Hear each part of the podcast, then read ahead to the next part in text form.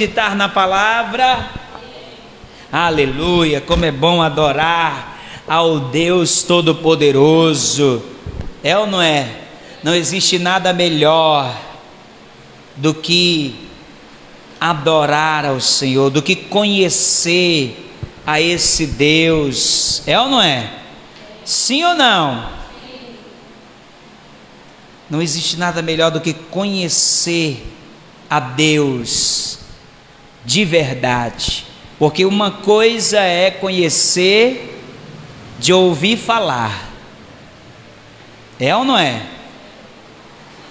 Jó ele era um homem íntegro, reto, temente a Deus, mas a escritura diz que Jó conhecia a Deus somente de ouvir falar. Depois que Jó passou por aquela provação, olha para mim, olha para mim. Depois que Jó passou por aquela provação, ele então disse, no capítulo 42, ele disse: Antes eu te conhecia apenas de ouvir falar, mas agora os meus olhos te veem. Então, Jó, ele conhecia Deus só de ouvir falar, mas depois que ele passou pela provação e ele permaneceu firme, ele então passou a conhecer a Deus, de caminhar com Ele e experimentar da Sua graça, da Sua bondade, da sua misericórdia. Amém? Pega a palavra de Deus.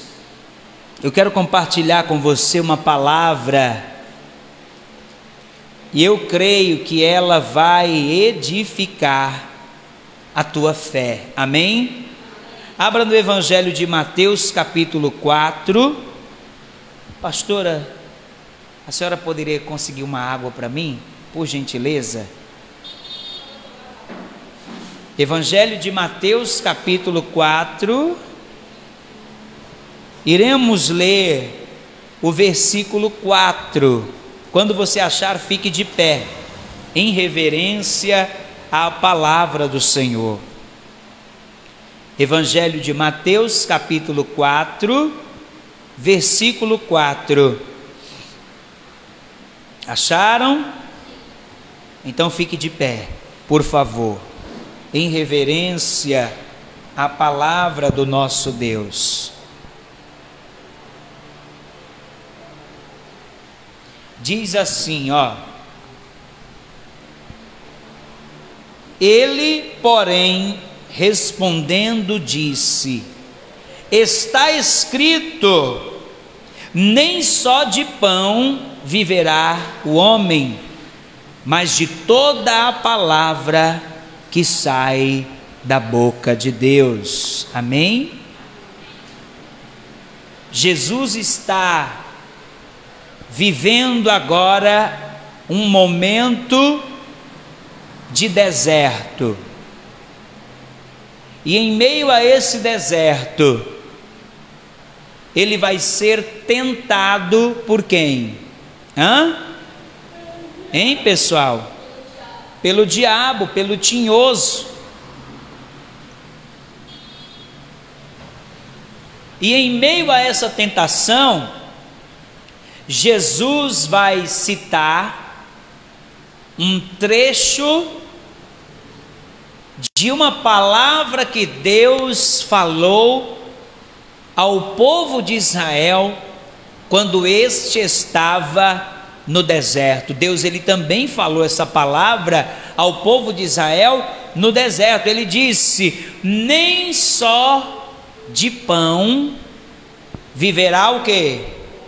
O homem, mas de toda a palavra que sai da boca de Deus." Você acredita nisso? Coloque então a Bíblia sobre o assento. Pode se assentar. Feche os teus olhos, peça a Deus para falar conosco nesta noite. Eleva o teu pensamento a Deus agora. Senhor nosso Deus e amado Pai, a tua santa palavra ela foi lida e ela vai ser pregada e cada pessoa que aqui está veio para ouvir a tua voz, porque como lemos aqui, nós precisamos ser alimentados pela tua palavra. A nossa vida, ela não depende só do pão físico. Por isso estamos aqui para nos alimentar da palavra viva, revelada pelo teu Espírito. Então, toma o teu lugar nesse altar, usa a boca do mensageiro, lança por terra toda distração e que esta pessoa compreenda a tua palavra que esta palavra mude a mentalidade e o comportamento, a vida de cada pessoa, em nome de Jesus. Amém. Diga amém. Diga graças a Deus. Preste muita atenção. O Senhor Jesus, aos 29 anos de idade, ele vai procurar o seu primo João Batista para ser batizado por ele. Jesus, ele não tinha pecado. O batismo, nós sabemos que ele é para remissão dos pecados, mas Jesus não tinha pecado. Porém, Jesus, quando veio ao mundo, ele veio para nos dar o exemplo de como nós devemos caminhar como filhos de Deus. Jesus, ele veio como um modelo para nos ensinar como caminhar como filho de Deus. E mesmo não precisando ser batizado, Jesus, ele vai se batizar para cumprir a palavra e nos dar o exemplo que por mais que uma pessoa ela se considere justa aos seus olhos, por mais que uma pessoa se considere uma pessoa boa, ela tem que se batizar nas águas depois de adulta. E logo após o batismo de Jesus, a Escritura nos diz que o céu se abriu, o Espírito Santo desceu sobre Jesus e Deus do céu bradou e disse: Este é o meu filho amado em quem eu me comprazo. E então, Jesus, ele vai ser agora levado, conduzido pelo Espírito Santo ao deserto. Presta atenção. Quem vai conduzir Jesus ao deserto? Hã? O Espírito Santo. Amém?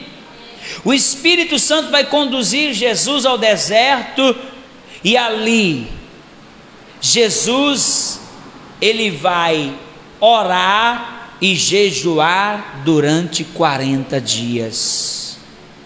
Ali o Senhor Jesus Cristo, ele vai se dedicar à comunhão com Deus através da oração do jejum e da meditação na Sua palavra. Amém?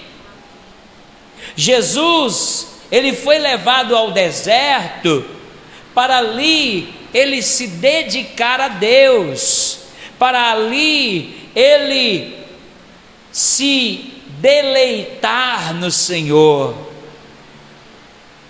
Mas depois de 40 dias de jejum e oração, o inimigo vai se apresentar para tentar o Senhor Jesus. E eu já quero que você preste atenção. Hoje eu quero falar com você sobre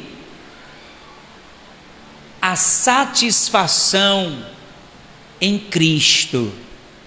Eu quero mostrar para você que só existe satisfação verdadeira em Cristo, em Deus e na palavra de Deus. Satanás agora ele vai se aproveitar daquele momento em que a carne de Jesus Cristo está fragilizada por causa da fome. E segundo, segundo a ciência, uma pessoa, o máximo que uma pessoa pode ficar sem comer é 30 dias. Jesus ficou 40 dias sem comer e sem beber. Jesus, ele agora vai ser tentado pelo inimigo. O inimigo agora, ele vai tentar Jesus. E eu quero que você entenda uma coisa: o inimigo, ele sempre vai se aproximar naquele momento em que nós estamos fragilizados em nossa vida. Jesus está fragilizado fisicamente. Você sabe que quando uma pessoa fica muito tempo sem comer, ela começa a ficar trêmula, é ou não é? Sim ou não? ela começa a ficar com a vista embaçada, ela começa a ter calafrio, sim ou não? É ou não é? Jesus está fragilizado e o inimigo vai se aproximar para desviar o Senhor Jesus do foco e então o inimigo vai dizer, veja comigo no versículo 3, Mateus capítulo 4, versículo 3. E chegando-se a ele o tentador, disse: Se tu és o filho de Deus, manda que estas pedras se tornem em pães. Preste atenção. Satanás agora vai sugerir, porque o inimigo trabalha com sugestões, ele trabalha com sugestões no ouvido da pessoa, como alguém que quer ajudá-la. O inimigo ele não vai se apresentar para você com aquela cor avermelhada, com o chifre. Ele não vai se apresentar com aquela aquele tridente, não é verdade?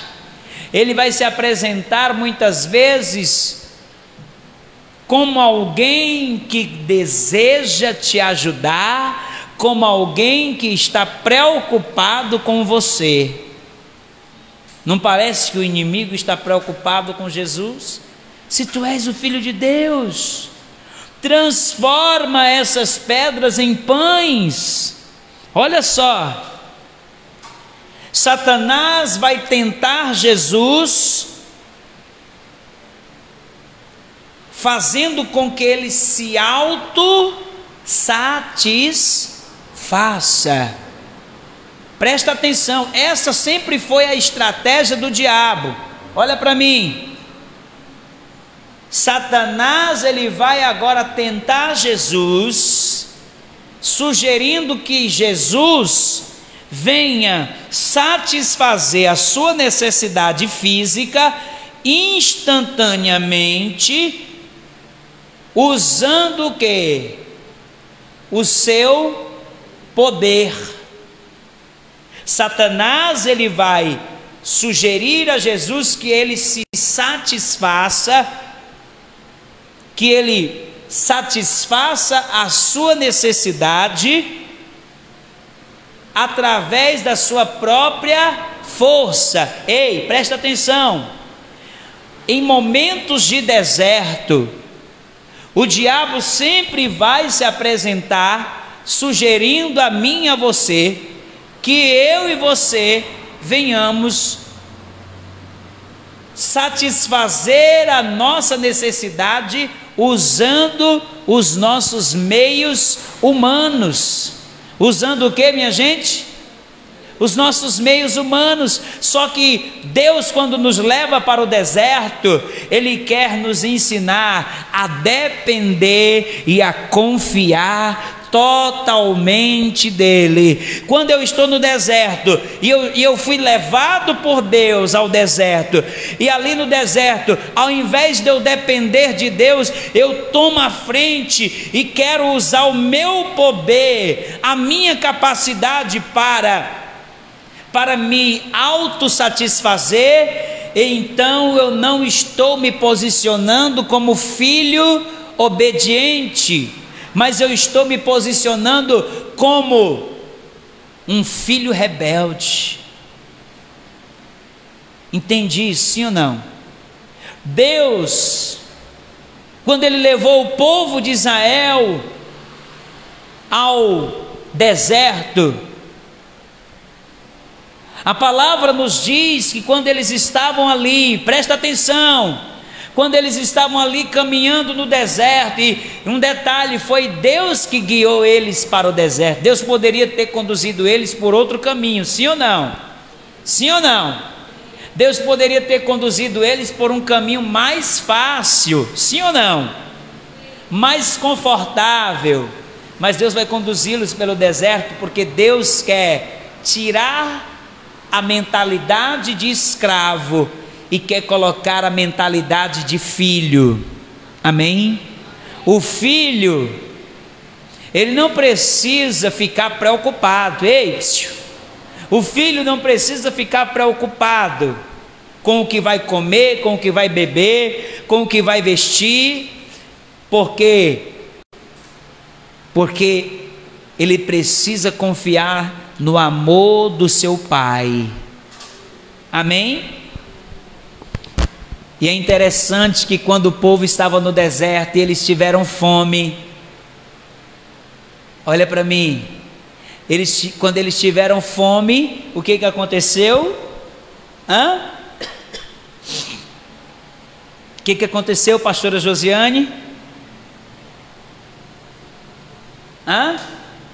Aconteceu que eles começaram a murmurar e Deus disse: Moisés, eu vou fazer chover o maná. Eu vou fazer descer o maná do céu. Veja, olha para mim. O maná, ele veio de onde? Da terra ou do céu? Mostrando que Deus é o Deus de provisão, Deus é o Deus que cuida, Deus é o Deus de providência. Ei, ei, presta atenção. O maná foi o alimento que sustentou Israel no deserto. O maná nunca poderá ser fruto do esforço humano.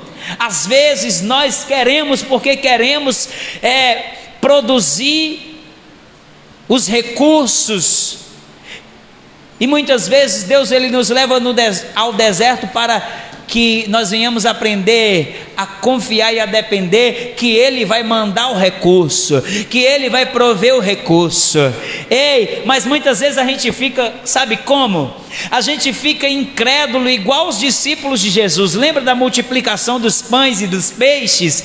Quando Jesus, ele está lá pregando e os discípulos dizem: Ei, Jesus, despede a multidão, porque eles já estão alguns dias conosco, eles estão com fome, despede eles para que eles não morram de fome pelo caminho. E Jesus disse assim: dá-lhes voz de comer. E os discípulos começaram a, pe a perguntar: Mas Senhor, onde que nós vamos conseguir tanto pão para dar de comer a esses?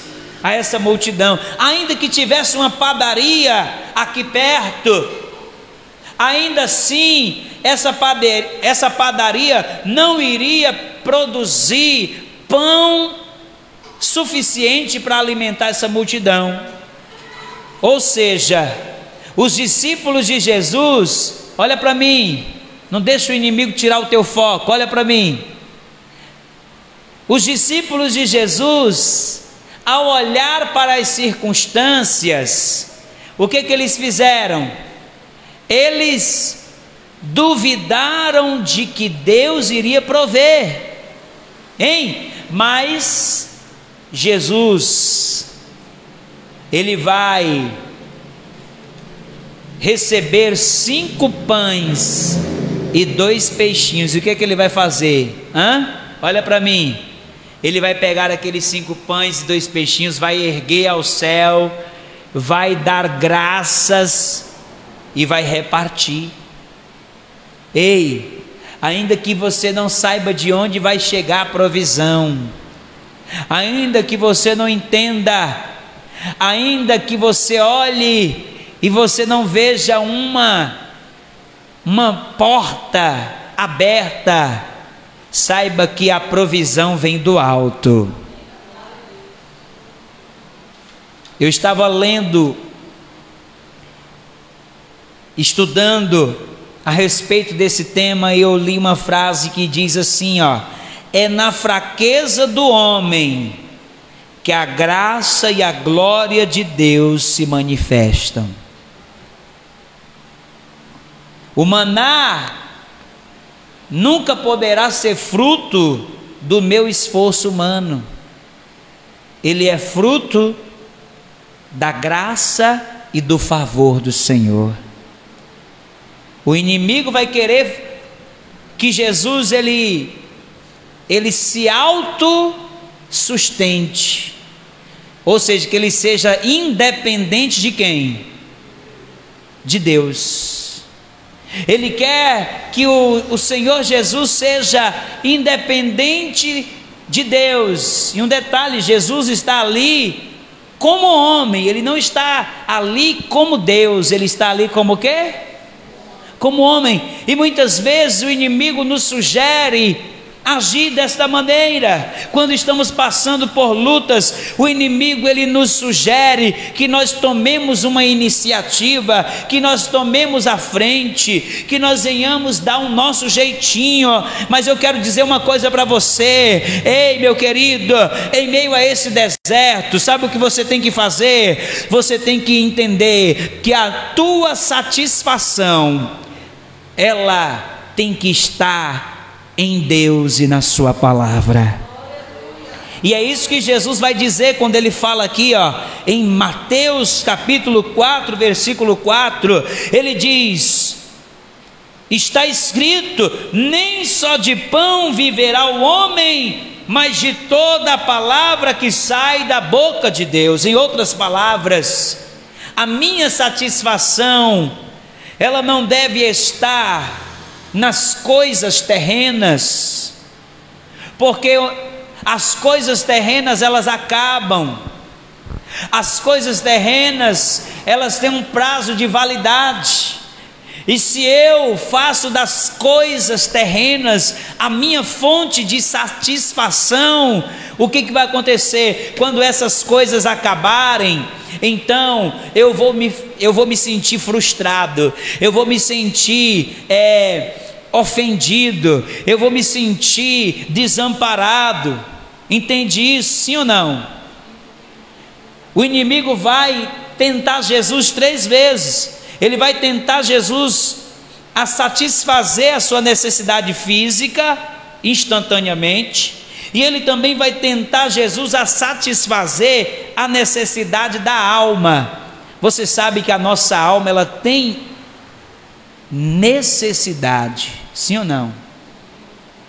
A nossa alma necessita, um dos anseios do ser humano, um dos anseios do ser humano é de de quê? De aceitação. O ser humano, ele tem vários anseios. Ele tem vários anseios, e um deles é o anseio de aceitação, ou seja, ser aceito pelo grupo, ser aceito pelas pessoas. E muitas vezes o diabo usa isso para fazer com que nós venhamos querer provar para as pessoas o nosso valor. É ou não é? E muitas pessoas têm caído nessa cilada do diabo. E para provar o seu valor, muitas pessoas estão deixando de ser aquilo que Deus quer que ela seja, para ser aquilo que as pessoas querem que ela seja. É isso que o inimigo vai fazer aqui, ó.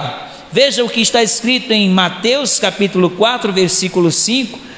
Diz assim, ó: Então o diabo o transportou à cidade santa e colocou-o sobre o pináculo do templo e disse-lhe: Se tu és o filho de Deus, lança-te daqui abaixo, porque está escrito: Aos seus anjos dará ordens ao teu respeito e tomar-te-ão nas mãos para que nunca tropeces em alguma pedra. Olha para mim, havia uma crença entre os judeus aonde eles diziam que o Messias, quando ele fosse aparecer, ele iria aparecer de uma maneira, de uma maneira é, extraordinária. Eles achavam que justamente o Messias iria descer do pináculo do templo e iria aparecer para eles de uma maneira que eles iriam ficar impressionados. O que, que o diabo está querendo fazer, ele está querendo dizer: olha, mostra que tu é o filho de Deus, desce, se lança daqui até lá embaixo, e quando as pessoas olharem para você flutuando no ar, elas vão dizer que tu és o Messias. Entendeu aí sim ou não? Ou seja, o diabo ele vai agora tentar Jesus vai sugerir que Jesus se satisfaça em sua alma, provando que ele é filho de Deus para as pessoas. Entende? Mas presta atenção, quando uma pessoa ela se satisfaz em Deus, quando uma pessoa ela se satisfaz em Deus, ela não precisa provar nada para ninguém. Entendeu aí, sim ou não? Ela não fica preocupada com a opinião das pessoas, ela não fica procurando fazer as coisas para provar o seu valor. Porque quando uma pessoa ela sabe quem ela é em Deus, ela está satisfeita e quando ela está satisfeita, ela não precisa ficar chamando a atenção das pessoas, provando para as pessoas que ela tem valor, porque ela já sabe o seu valor, porque ela ouve isso não da boca das pessoas, mas ela ouve isso da boca de quem? Lembra quando Jesus foi batizado nas águas? O pai disse: Este é o meu filho amado, em quem eu me alegro, eu tenho prazer. Ei, olha para mim, você não precisa ficar mendigando a atenção das pessoas. Se você já fez uma aliança com Deus, ei, Deus ele diz para você, até mesmo para você que não fez uma aliança, Deus ele olha para você e ele diz: Você é precioso para mim eu te criei, eu te formei no ventre da tua mãe, eu já te chamava pelo teu nome e eu tenho um propósito para você. Meu amado, não fique querendo se autossatisfazer na sua alma, provando para as pessoas que você tem valor porque quando você faz isso, você começa a cair numa cilada, pois sempre, sempre você vai estar querendo provar para as pessoas que você tem valor e você vai estar sempre fazendo coisas e mais coisas, e vai chegar o um momento que você vai se cansar, vai se frustrar, porque você fez tantas coisas para agradar as pessoas, para provar para as pessoas o teu valor, e você esqueceu de você viver a vida, de, a vida que Deus projetou para você. Você está entendendo isso? Sim ou não? Você precisa fazer de Deus a tua satisfação. No Salmo 37, no versículo de número no versículo de número 7, a palavra de Deus ela diz: "Deleita-te Deleita-te aonde? Hã? No Senhor. E Ele concederá o desejo do teu coração. Olha para mim. O teu deleite. Sabe o que, significa se deleitar? Deleitar significa ter prazer, se satisfazer. Você tem feito de Deus o teu prazer? Sim ou não?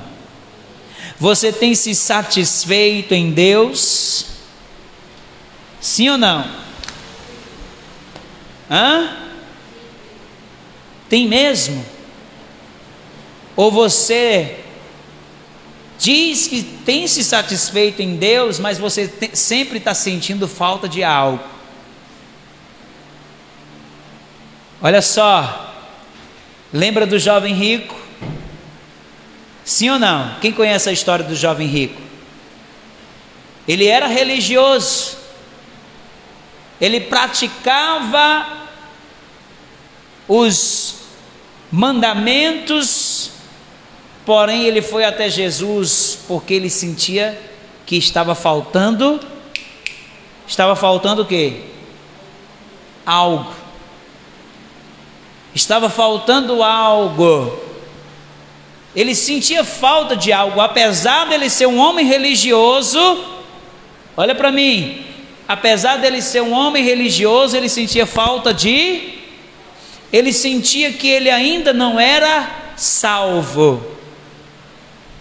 Então ele vai até Jesus, Jesus pergunta: Você guarda os mandamentos? Ele disse: Eu guardo. Aí Jesus vai dizer para ele: Olha para mim, então te falta uma coisa. Vende tudo que você tem, dá aos pobres e vem e me segue. E aquele jovem rico baixou a cabeça, virou as costas para Jesus e foi embora. Ou seja, Deus não era para ele a fonte da sua satisfação.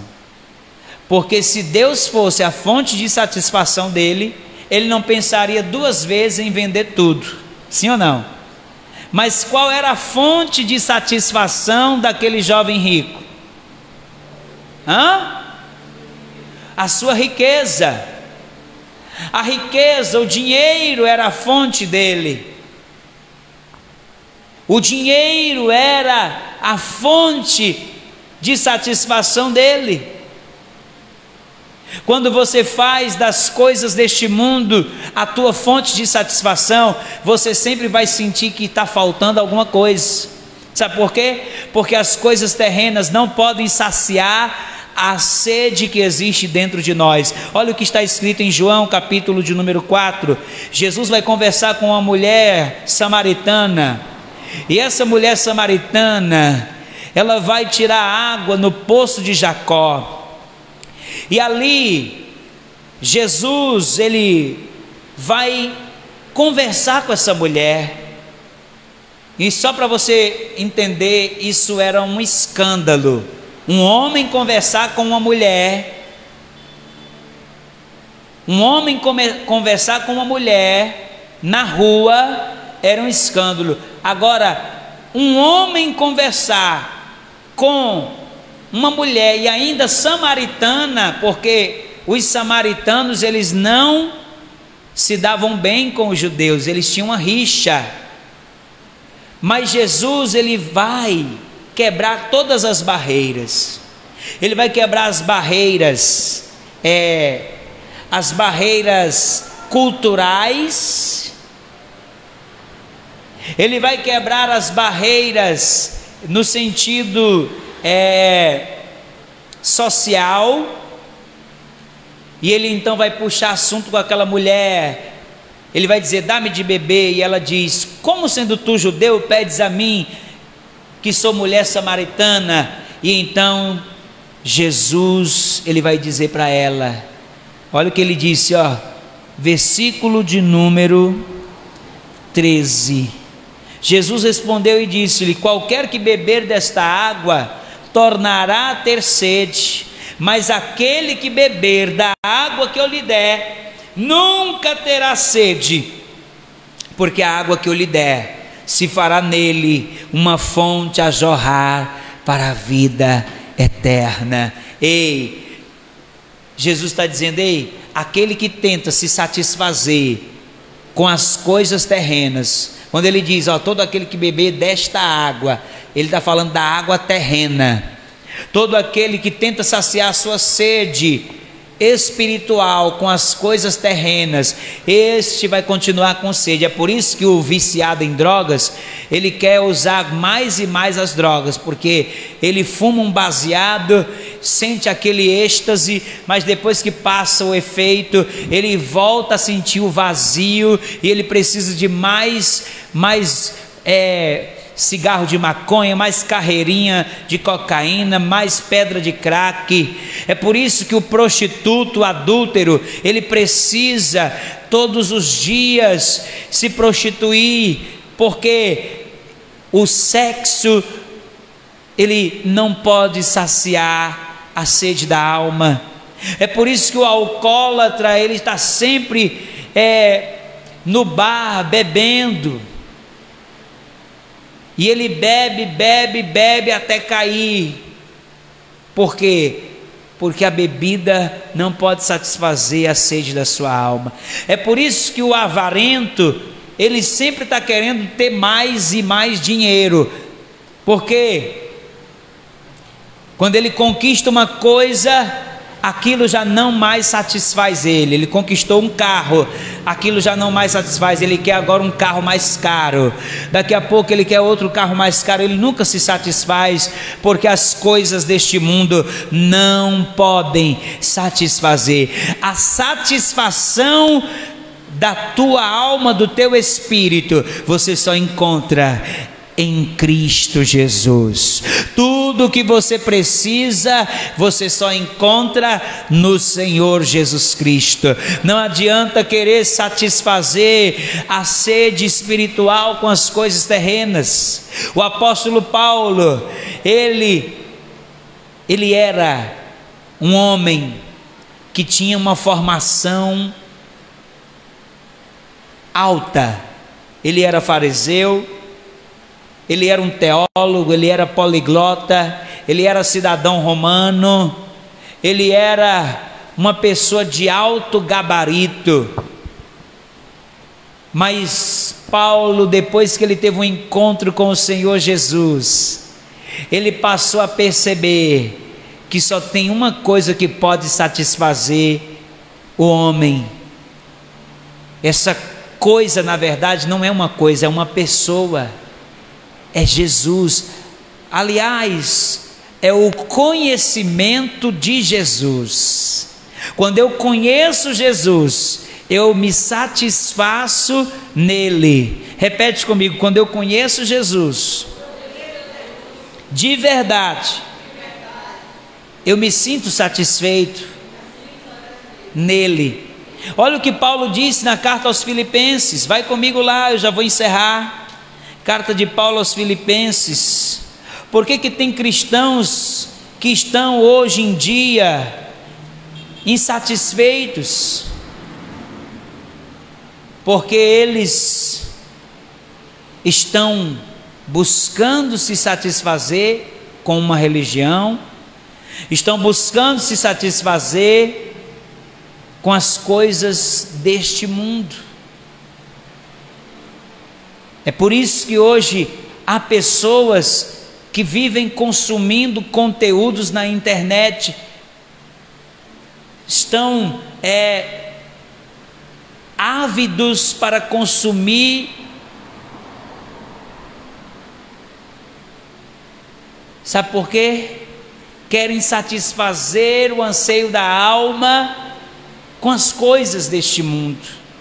Mas olha o que Paulo disse aqui, em Filipenses capítulo 3, versículo de número 4, ele diz: Ainda que também podia confiar na carne, se algum outro cuida que pode confiar na carne, ainda mais eu, circuncidado ao oitavo dia, da linhagem de Israel, da tribo de Benjamim, hebreu dos hebreus, segundo a lei fui fariseu, segundo o zelo perseguidor da igreja, segundo a justiça que há na lei irrepreensível.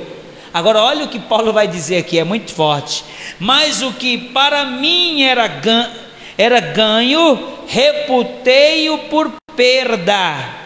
E na verdade, tenho também por perda todas as coisas pela excelência do conhecimento de Cristo Jesus, meu Senhor, pelo qual hum, sofri a perda de todas as coisas e as considero como esterco, para que possa ganhar a Cristo e seja achado nele, não tendo a minha justiça que vem da lei, mas a que vem pela fé em Cristo, a saber, a justiça que vem de Deus pela fé, para conhecê-lo e a virtude da sua ressurreição e a comunicação de suas aflições, sendo feito a sua morte.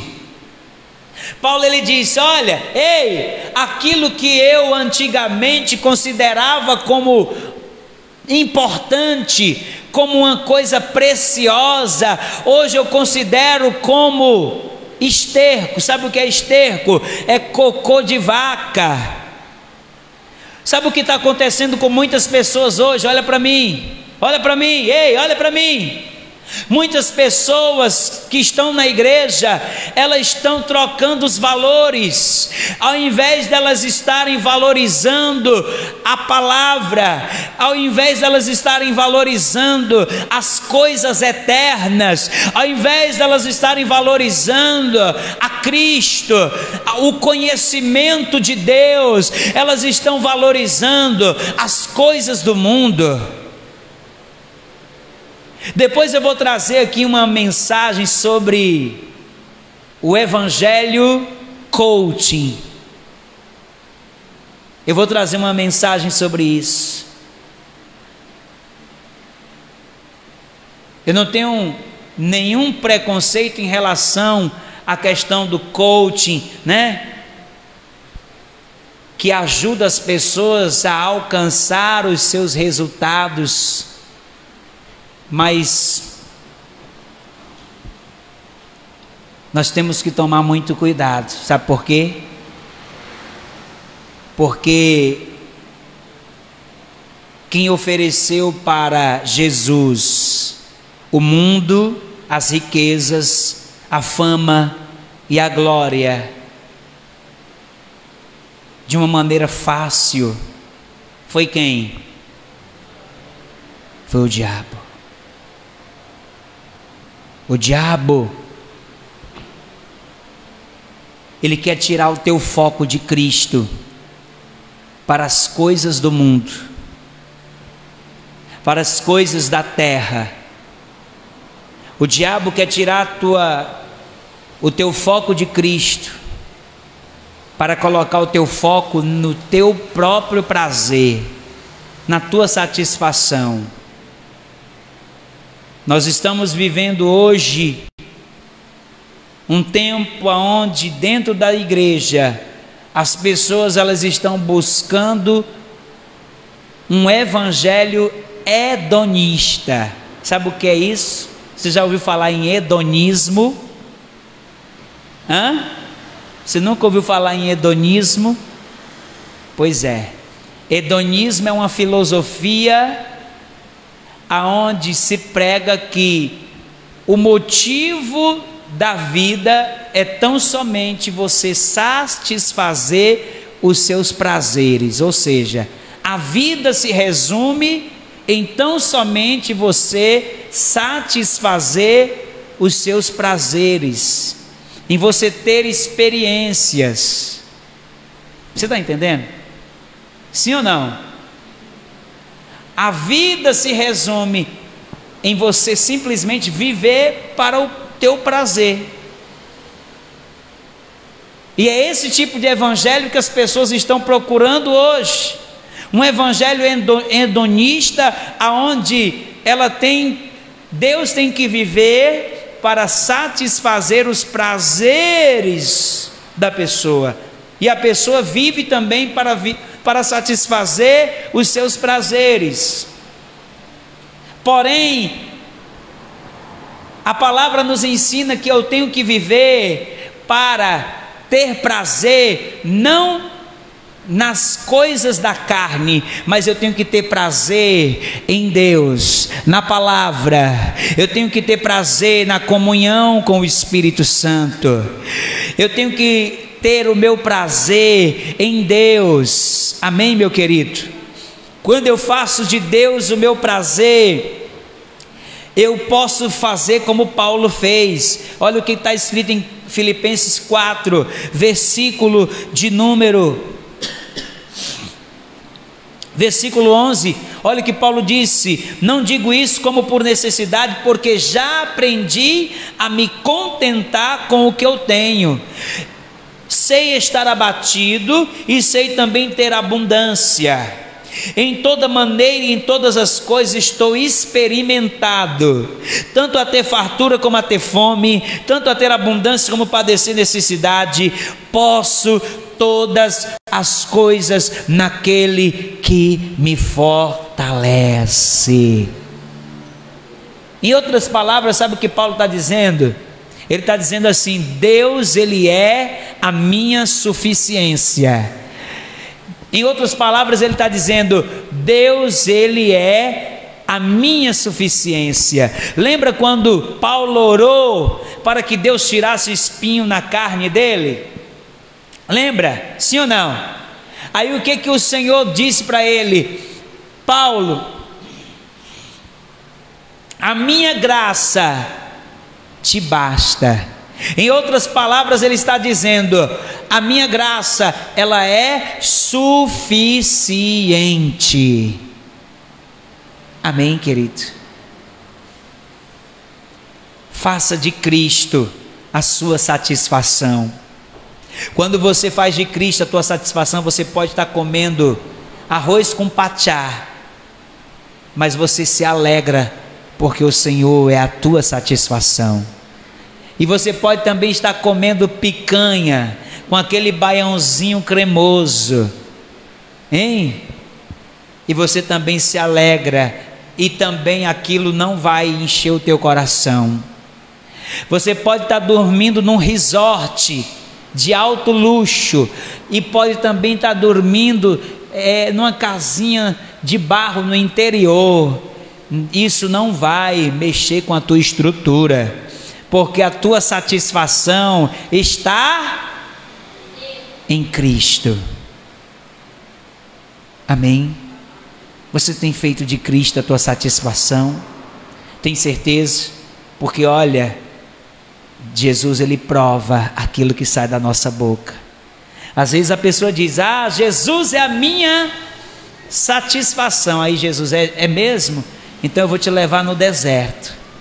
Eu quero ver se eu sou realmente a tua satisfação. Porque quando Deus é a nossa satisfação, a gente pode passar por qualquer deserto, e esse deserto não vai nos abater. Amém? Ó, quando estamos satisfeitos em Deus, nada, de nada sentimos falta. Repete comigo, quando estamos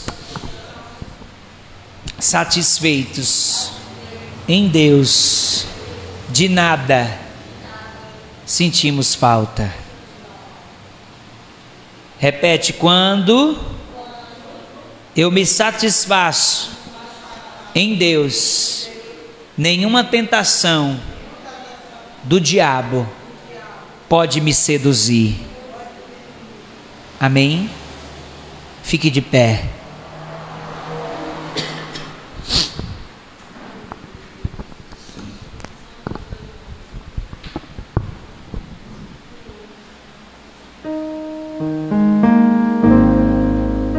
Coloca sua mão sobre o local do teu coração.